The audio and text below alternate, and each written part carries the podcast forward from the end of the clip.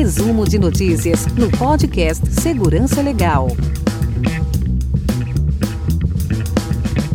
Bem-vindos e bem-vindas ao resumo de notícias do podcast Segurança Legal, episódio 288, gravado em 7 de julho de 2021. Eu sou Camila Fanslau e, junto com Guilherme Goulart, vou trazer para vocês um pouco do que ocorreu nesta última quinzena. Esta é nossa curadoria de notícias, para você que não teve tempo de acompanhar o noticiário. Aqui, nós selecionamos e comentamos as notícias mais importantes da área. Lembrando que elas são apresentadas em forma resumida. Caso queira lê-las na íntegra, os links estão no nosso show notes, no seu agregador de podcast ou então lá no nosso site. E para entrar em contato conosco e enviar suas críticas e sugestões é muito fácil. Basta enviar uma mensagem para podcast@segurançalegal.com ou, se preferir também, pelo arroba Segurança Legal lá no Twitter. Já pensou em apoiar o projeto Segurança Legal? Acesse o site picpay.me barra segurança legal ou apoia.se barra segurança legal, escolha uma das modalidades de apoio e entre os benefícios recebidos você terá acesso ao nosso grupo exclusivo de apoiadores lá no Telegram.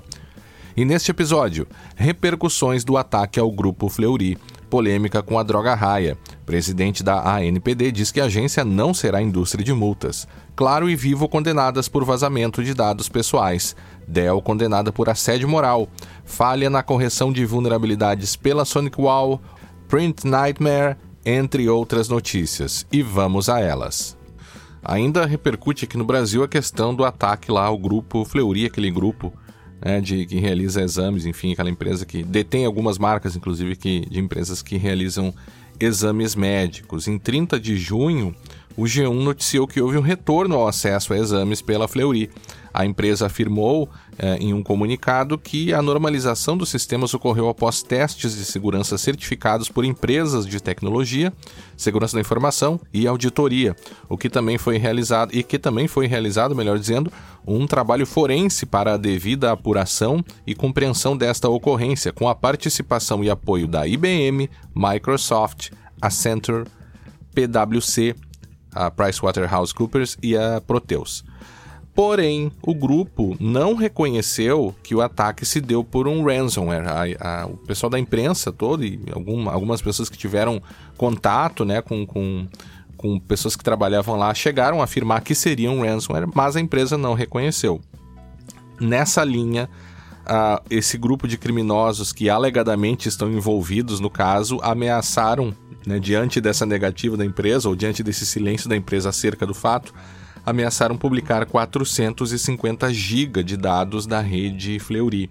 Segundo a CISO Advisor, o grupo Revel publicou em 25 de 6 alguns detalhes de um possível vazamento da Fleury. As imagens são de dois documentos pessoais, duas solicitações de exames e duas faturas. No entanto, esses cybercriminosos, como a gente comentou aqui, afirmam que teriam 450 gigabytes de dados em seu poder roubados dos servidores da empresa. Os criminosos ainda disseram ter dados de políticos e pessoas VIPs e também informação médica sensível, transações bancárias e resultados de exames.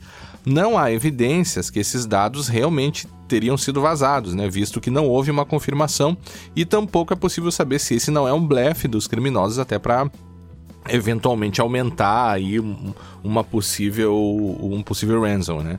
Contudo, em situações assim, uma investigação dessa natureza pode demorar muitos meses para ser terminada, em face até da complexidade do caso e do número de, de empresas envolvidas. Ou seja, aparentemente, a, e é preciso a gente reconhecer isso, aparentemente a falta de informações da, do Grupo Fleury não implica em uma negativa. E a gente pode notar isso pela própria nota soltada por eles. Né? Eles afirmaram o seguinte: no dia 22 de junho de 2021, os sistemas de segurança da informação implementados pelo Grupo Fleury, que possuem diversas camadas de proteção e estão em linha com as melhores práticas do mercado, identificaram atividades atípicas nas nossas redes.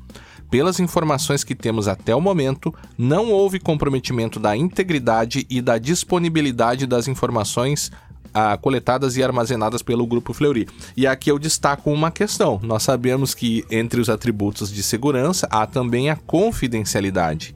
E a nota deles disse que não houve comprometimento da integridade e da disponibilidade, e eles não falaram nada sobre a confidencialidade. Portanto, pode ser que, e aqui eu estou apenas uh, no mundo das hipóteses, né? É, pode ser que de fato eles tenham conseguido é, recuperar os dados é, por meio de backups, e aí nesse sentido não teria havido de fato uma violação da integridade e da disponibilidade, mas ainda uh, estão sendo investigados a, a uma possível violação da confidencialidade. E por isso que esse caso todo fica bem complexo. E eles continuam na nota. Ainda que as nossas bases de dados permaneçam íntegras e tenhamos cópias de segurança que não foram impactadas pelas atividades atípicas observadas até este momento, não temos evidências de que seus dados pessoais foram de alguma forma afetados. Apenas com o avanço das investigações será possível ter maior clareza sobre eventuais impactos trazidos pelas atividades atípicas. Na etapa atual de investigação forense, identificamos algumas transferências de volume reduzido de dados para redes externas durante o mesmo período das atividades atípicas, mas que ainda estão sendo apuradas para verificação de sua regularidade e que foram originadas de máquinas utilizadas pelo setor administrativo do Grupo Fleury, que não tem acesso a laudos ou a resultados de exame. Então vamos aí aguardar os próximos capítulos desse caso, mas é possível dizer que esse é, comunicado aqui do grupo do grupo Fleury é bem interessante, assim, estão sendo bem, se de fato isso aconteceu dessa maneira, estão sendo bem honestos, inclusive dizer que não há evidências de que não houve, né? É, esse esse vazamento aí de dados, então vamos ficar atentos.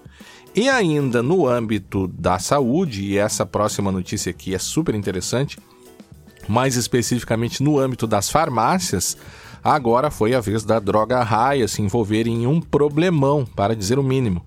Uma consumidora postou no Twitter o fato de que eles estariam pedindo o registro da impressão digital para permitir o acesso ao programa de vantagens da loja. A consumidora perguntou o motivo e o atendente informou que seria uma exigência da LGPD, Ocorre que essa consumidora era a, uma pesquisadora de nome Mariana Valente, pesquisadora da área de direitos digitais, ela é uma super famosa, super conhecida aí no, no mundo da, é, das pesquisas de segurança, de governança de internet, de direitos digitais, né? Ela é professora do INSPER e também atualmente diretora do Internet Lab.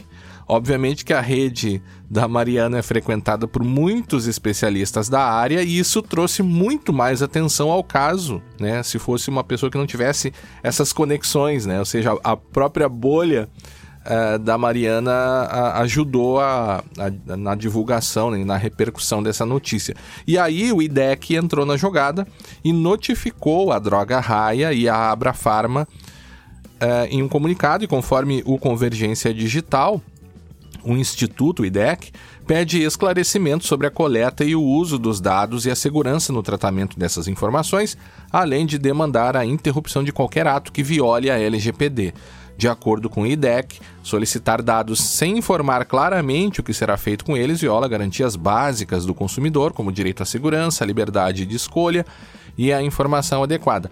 No caso de dados biométricos, as, exi as exigências são ainda maiores. Antes de dar o seu consentimento, por exemplo, os consumidores têm o direito de saber exatamente quais são os riscos de que essas informações sejam vazadas ou utilizadas para outras finalidades. Nos casos analisados pelo IDEC, todos esses protocolos foram atropelados. O uso de dados por farmácias é, de fato, um dos temas mais interessantes no âmbito da proteção de dados, da segurança da informação também, mas especificamente da proteção de dados. E, curiosamente, é uma das áreas que a gente não tem muitas coisas sendo escritas, né? Aqui no Brasil, sobretudo, né? É, então é interessante a gente notar esse incidente ocorrendo. A Tatiana Dias, do The Intercept, fez uma bela reportagem falando sobre algumas peculiaridades específicas do negócio da droga raia e sobre o uso de dados por farmácias. E eles, e ela, né, ela, digo eles, o The Intercept, mas ela, né, que, que realizou a, a, a, a reportagem, destacou também uh, os outros negócios mantidos pelos donos da droga raia. Segundo ela, o plano da rede é se transformar em uma espécie de mercado de serviços de saúde, o que eles chamam de nova farmácia. um que seria um ponto de prestação de serviços de saúde em loja, integrado com a venda e serviços de site. Eles incluem, por exemplo, serviços de telemedicina, ou seja, consultas online, que seriam vendidos para os próprios clientes da rede. Conhecer bem os hábitos de saúde de cada um deles, nesse contexto, tem um enorme valor. E de fato a gente não sabe se realmente os dados de farmácia estariam sendo monetizados aqui no caso da Droga Raia.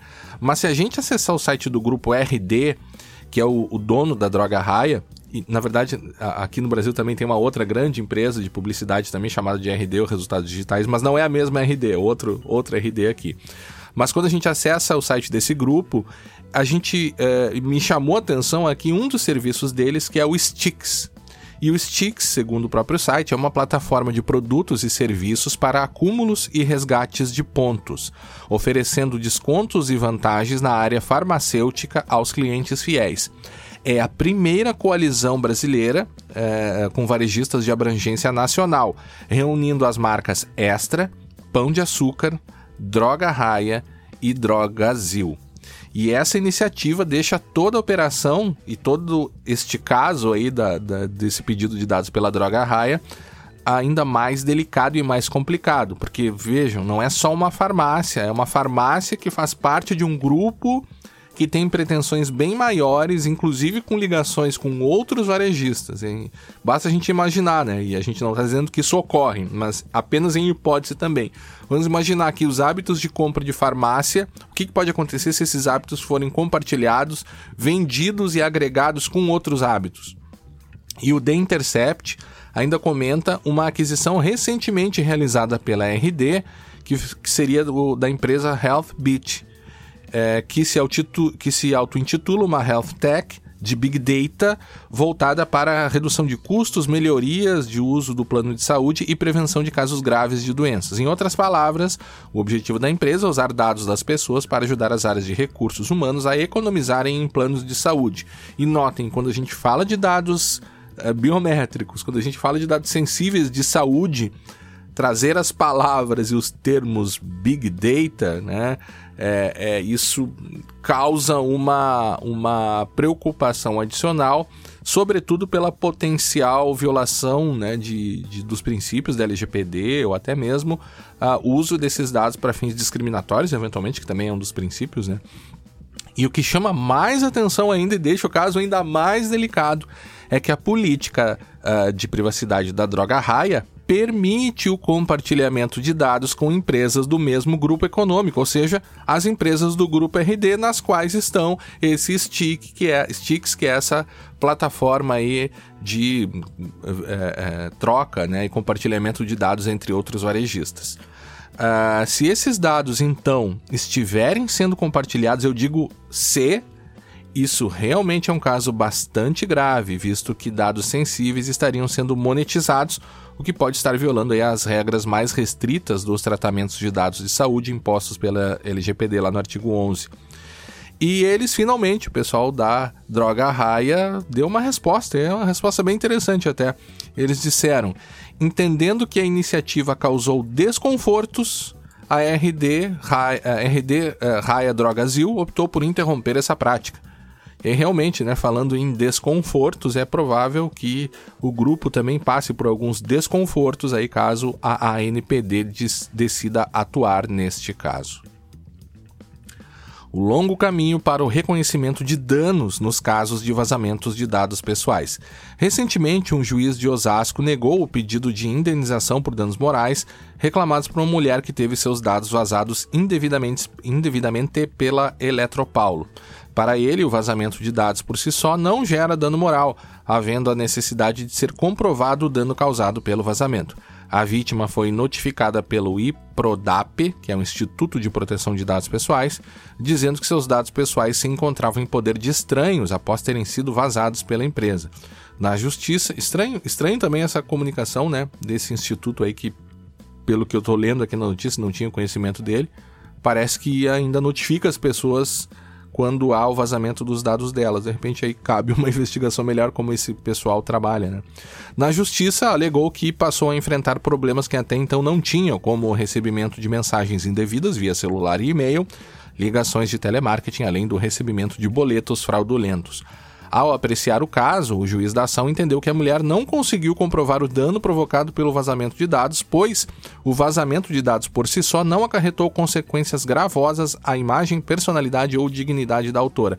E aí, eu pergunto, será que não, não causou mesmo, né? Porque esse é um dos grandes problemas na, no Brasil em relação à responsabilidade civil pela violação e pelo vazamento de dados, né? Que nosso, os nossos tribunais, é, por incrível que pareça, têm, os juízes aqui no caso, né?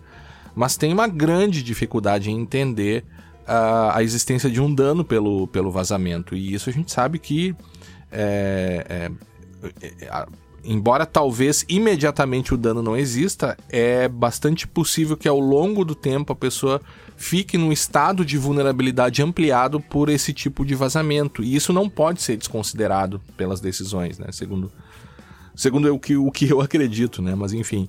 E ainda o próprio juiz disse que dados como CPF, telefones fixo e celular, e-mail e ainda o perfil de consumo de energia não são acobertados por mínimo sigilo e o conhecimento de terceiro não fere o direito da personalidade. Aí, aí sim há uma, um desconhecimento do juiz da própria disciplina de proteção de dados, né, que supera e superou já, sei lá, desde a década de 70 lá na Alemanha, quando, quando vem a nascer e depois lá naquela decisão também alemã de 83, superou essa ideia de público-privado ou público e sigiloso, e que somente o que é sigiloso seria é, passível de proteção, o que revela um desconhecimento da própria LGPD aí, né? É, enfim, mas uh, fica, quem quiser saber um pouco uh, de, de outros detalhes aqui desse caso, fica o link lá para o portal Migalhas, que foi quem fez a publicação. Presidente da NPD diz que a agência não será indústria de multas. No mês de agosto, começa a vigência das sanções previstas na LGPD. E, com isso, surgem as preocupações e questionamentos sobre como será a atuação da NPD. No dia 25 de junho, em painel sobre a LGPD no CIAB 2021, o presidente da autoridade, Valdemar Gonçalves, ao se questionar sobre o tema, ressaltou que as multas não serão a prioridade, dizendo: Não haverá uma indústria de multas, vamos orientar os titulares e as próprias empresas a usar advertências e tempo para adequar. Ainda, segundo ele, queremos trabalhar em parceria e em prol de mudanças de cultura. O presidente revelou também que a NPD trabalha junto com o NIC na elaboração de cartilhas para o usuário e para as empresas. Ministro confirma decreto que proíbe rede social de excluir perfis e conteúdos. O ministro do Turismo, Gilson Machado, confirmou que seu ministério elaborou uma proposta de decreto para proibir redes sociais de excluírem contas e conteúdos postados por usuários sem decisão judicial. Segundo ele, a proposta de decreto visa garantir a liberdade de expressão e evitar arbitrariedades por parte das big techs. Por outro lado, deputados de diferentes partidos criticam a minuta do decreto, afirmando que o assunto só pode ser regulado por lei. Claro e Vivo condenadas por vazamento de dados pessoais. O Tribunal da Justiça do Distrito Federal manteve a sentença que condenou as operadoras de telefonia a indenizarem dois consumidores que tiveram seus dados vazados e os aparelhos bloqueados por terceiros.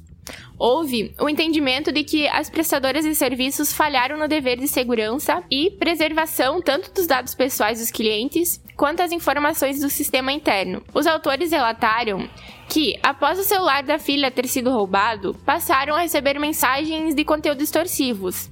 E, por não ceder às ameaças, os criminosos bloquearam seus aparelhos celulares.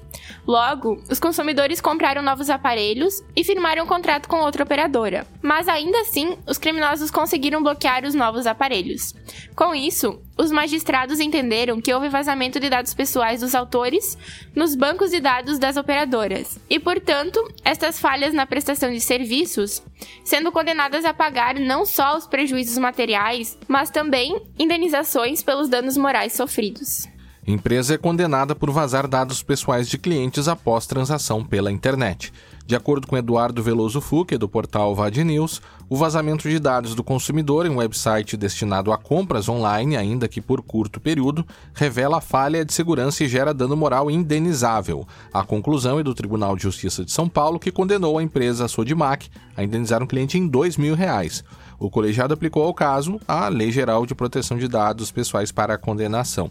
Os autores narraram que, na inicial, que o cliente adquiriu uma parafusadeira elétrica por R$ 427 reais no website da Sodimac. Na mesma data, horas depois da compra virtual por meio do WhatsApp, um desconhecido alertou o vigilante que seus dados estavam expostos a qualquer pessoa no canal da empresa pela internet. Até o número de cartão de crédito do cliente utilizado na transação estava público na loja virtual. Imediatamente, o vigilante alterou a sua senha naquele site de compras e, após várias tentativas por telefone, o consumidor só conseguiu relatar o problema a um funcionário da Sodimac três dias depois. Conforme a empresa, ainda que pequenos problemas com os denunciados pelo vigilante possam muito raramente, como os denunciados pelo vigilante possam muito raramente ocorrer, ela adota diversos protocolos de segurança para resolvê-los rapidamente por meio da sua equipe de segurança da informação.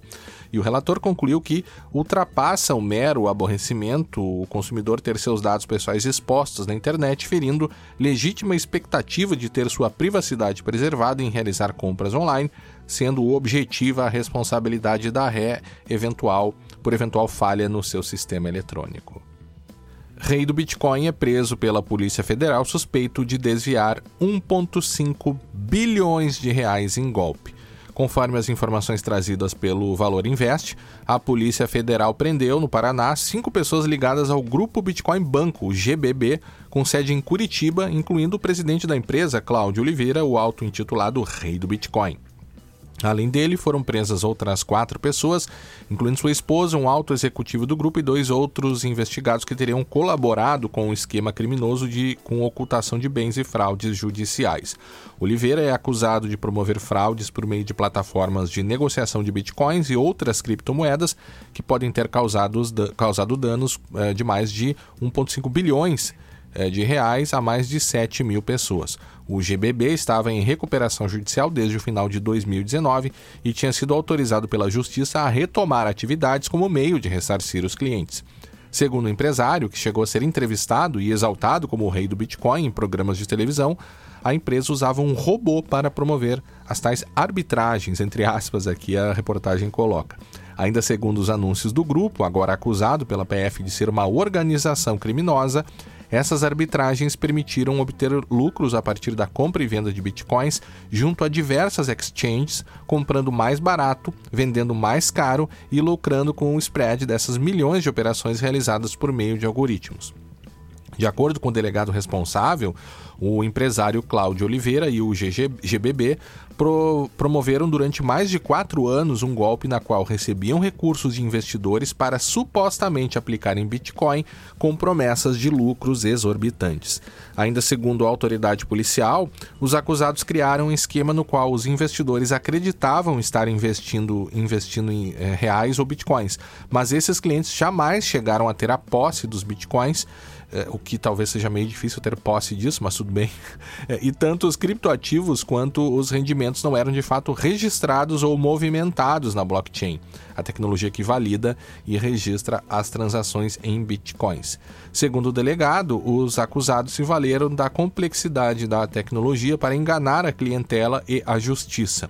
No recurso da investigação, afirmou, a polícia verificou que Oliveira e o GBB apresentaram dados de uma carteira digital com 7 mil bitcoins, cerca de 1,2 bilhões, para ludibriar a justiça e fazer parecer que tinham os recursos necessários para ressarcir os clientes. Notem que, segundo a reportagem, segundo a PF, eles teriam é, enganado inclusive a justiça no momento de, de dizer e afirmar que tinham esses recursos. Mas é necessário ter bastante cuidado aqui, embora a gente saiba que fraudes sim são praticadas com frequência com uso né, com, com, usando como isca o Bitcoin até para lucros, como se diz aqui, exorbitantes, a gente tem que ter bastante cuidado, porque no momento é uma investigação da Polícia Federal e a gente tem que ter cuidado, porque essas pessoas vão ter que ser julgadas, vão, vão ter que produzir provas, e a gente sabe que um inquérito policial não é é, o lugar onde né, os acusados aí podem promover uma defesa adequada, apresentar contraprovas e coisas do gênero. Então a gente tem que ter um certo cuidado, assim, porque às vezes a própria imprensa é, é, coloca as coisas com uma seriedade ou com uma certeza que nem sempre é o que acompanha a realidade dos fatos. Não estou dizendo que nem estou querendo favorecer ou acusar ninguém aqui, mas é sempre bom a gente manter um certo distanciamento é, é, de situações como essa, enfim, até para não cometer potencialmente uma injustiça no futuro. Né? Governo é o principal alvo de ataques cibernéticos no Brasil. Segundo pesquisa interna realizada pela Trend Micro, empresas de manufatura, agências governamentais, instituições de ensino e empresas de saúde estão, nesta ordem, entre os setores que mais sofreram ataques cibernéticos durante 2019 e 2020. No Brasil, o primeiro lugar fica com empresas e agências governamentais.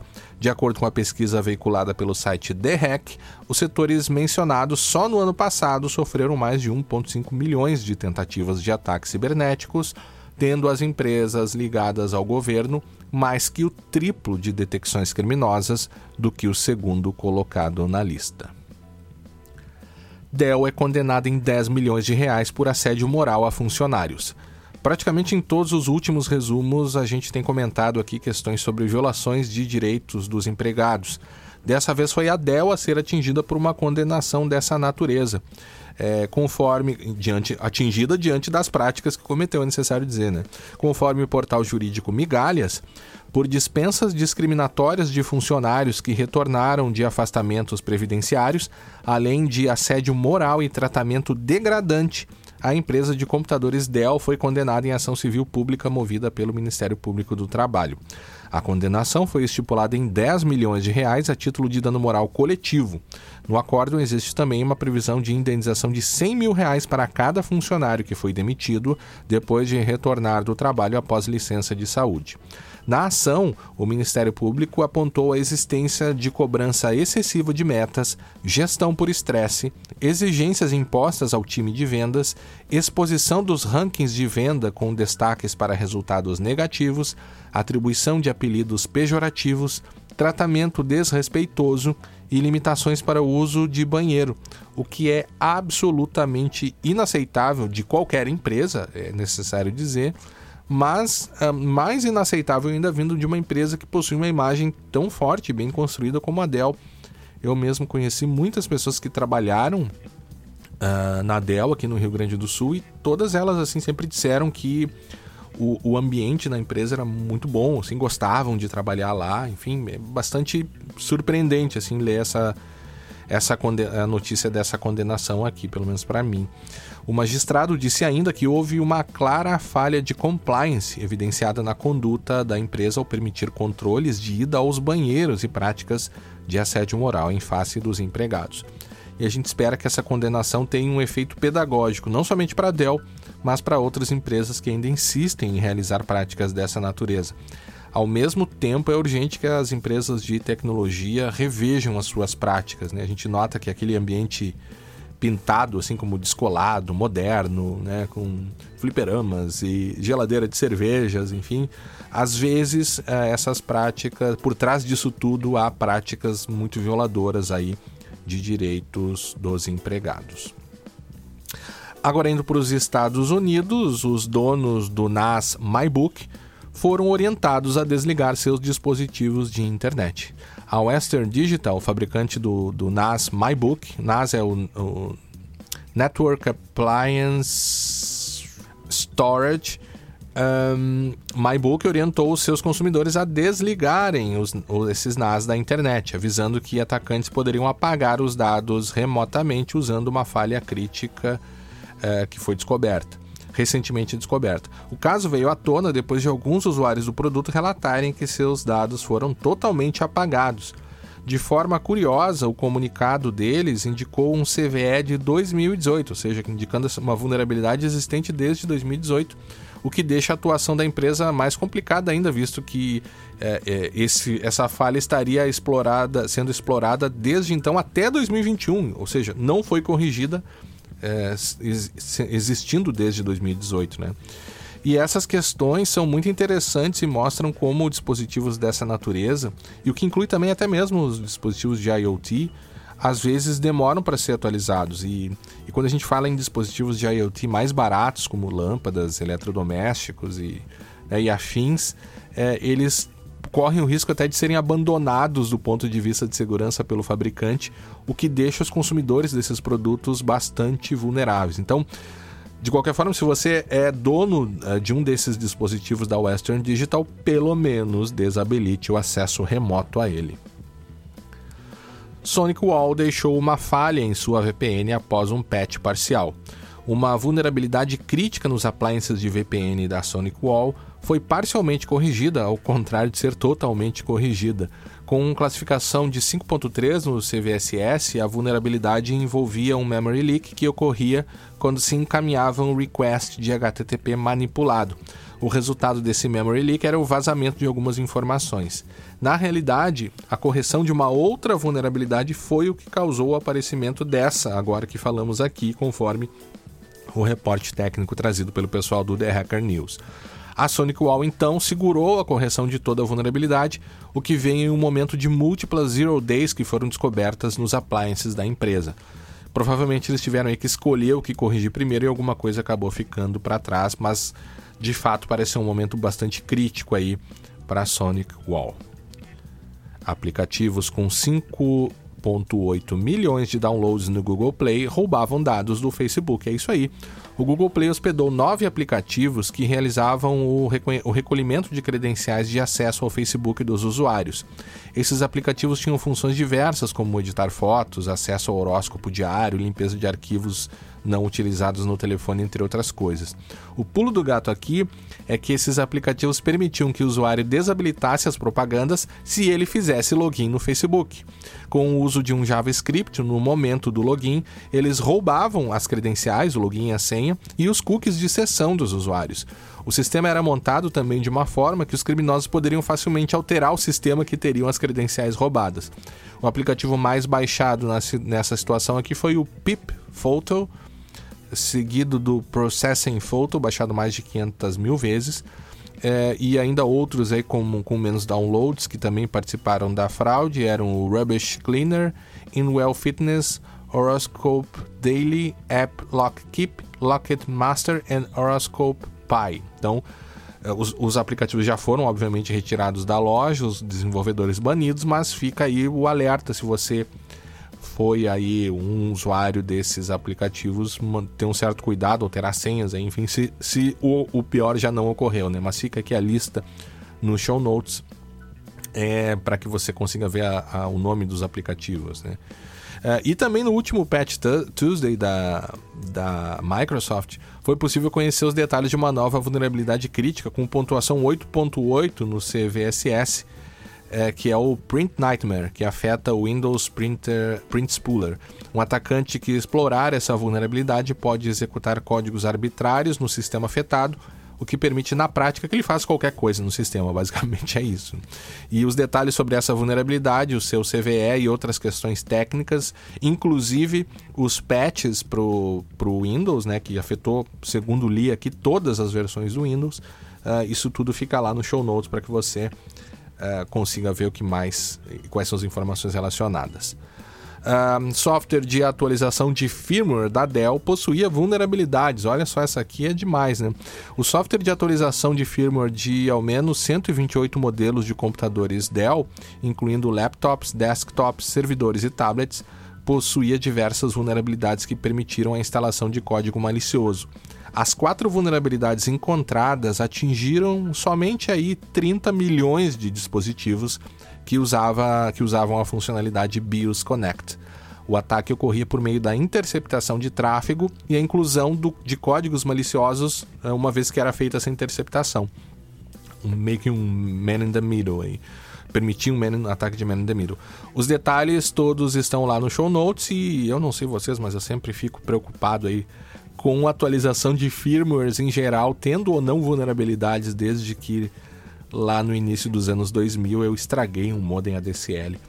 é, que é, simplesmente falhou no momento da, da, atualização do firmware, ele virou um tijolão, né? não tinha mais função nenhuma.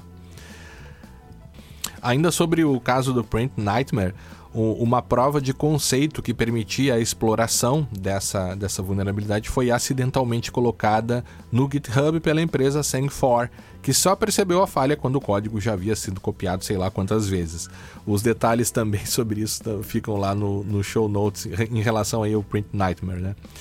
79% das bibliotecas de terceiros em aplicativos nunca são atualizadas, segundo um estudo da Veracode.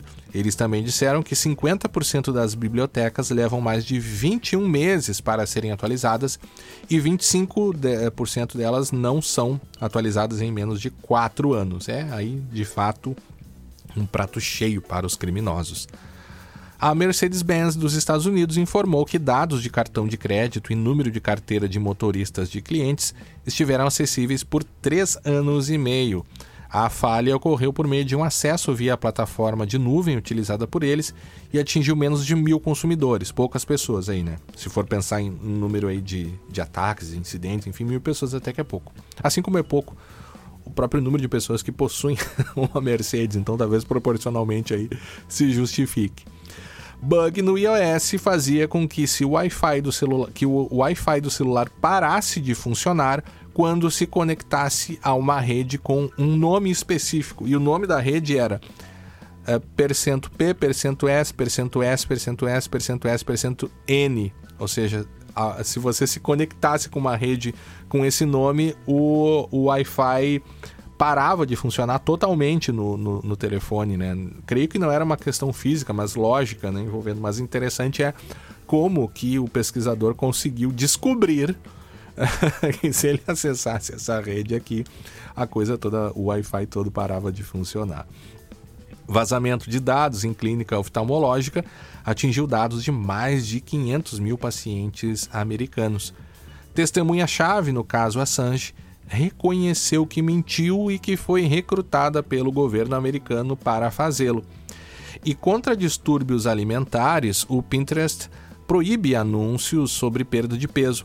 A rede social proibiu todos os anúncios com linguagem e imagens envolvendo produtos para perda de peso, incluindo aqueles que idealizam ou depreciam certos tipos de corpos. A diretora de política do Pinterest, Sarah Broma, afirmou em entrevista que a mudança da regra prioriza o bem-estar e a saúde mental e emocional dos usuários, especialmente daqueles que são diretamente atingidos por distúrbios alimentares ou pela cultura da dieta e, ou pela depreciação de formas físicas. E essa é uma questão bem interessante, já houve pesquisa, inclusive já li notícias aí, é, que isso ocorre também com o Instagram, né, com aquela aquela questão de, de influenciadores digitais da área fitness aí, como ah, aquele corpo ali, na grande maioria dos casos, inatingível para a grande maioria das pessoas, na realidade, é, isso causa e tem reflexos emocionais, sobretudo em meninas adolescentes é, que não conseguem atingir aquele, aquele, aquele corpo ali né, idealizado e mostrado por essas influenciadoras e acabam sofrendo bastante com isso. Então, ach, achei bastante interessante essa, esse movimento aqui do Pinterest, acho que dificilmente isso ocorreria, né, ou pelo menos alguma questão de conscientização dessa natureza ocorreria com Facebook e Instagram, pela própria natureza e, por coisas muito piores que já fizeram, né? Mas acho que dificilmente isso se expandiria para lá. Mas é interessante notar, é, tem, tem pessoas ainda que se preocupam mesmo nessas redes sociais com é, saúde mental das pessoas, né? Agora, indo para a Europa, um estudo de Cambridge afirma que a dinâmica das redes sociais valorizam mais os discursos de ódio. Olha, a gente estava falando agora de redes sociais num, num aspecto, uh, e agora sobre como os discursos de ódio podem ser potencializados né, pelas redes sociais. Atacar rivais políticos pode ser uma maneira mais eficaz de viralizar na internet revelando assim os incentivos perversos das redes sociais. É o que aponta o estudo publicado pela Universidade de Cambridge, onde foram analisados quase 3 milhões de publicações entre tweets e postagens no Facebook publicadas por veículos da mídia e por políticos nos Estados Unidos. posts que criticam ou ridicularizam o lado oposto de uma divisão ideológica recebem mais engajamento do que as postagens que defendem pessoas ou ideais de sua própria tribo política. O estudo foi conduzido por psicólogos de Cambridge que também descobriram que cada palavra adicional, fazendo referência a um político rival ou visão de mundo concorrente como Biden ou liberal, se vier de uma fonte republicana, aumentava as chances de uma postagem nas redes sociais ser compartilhada em uma média de 67% no conjunto de dados. Os efeitos apontados na pesquisa foram os mesmos, tanto no Facebook quanto no Twitter, independentemente da orientação política.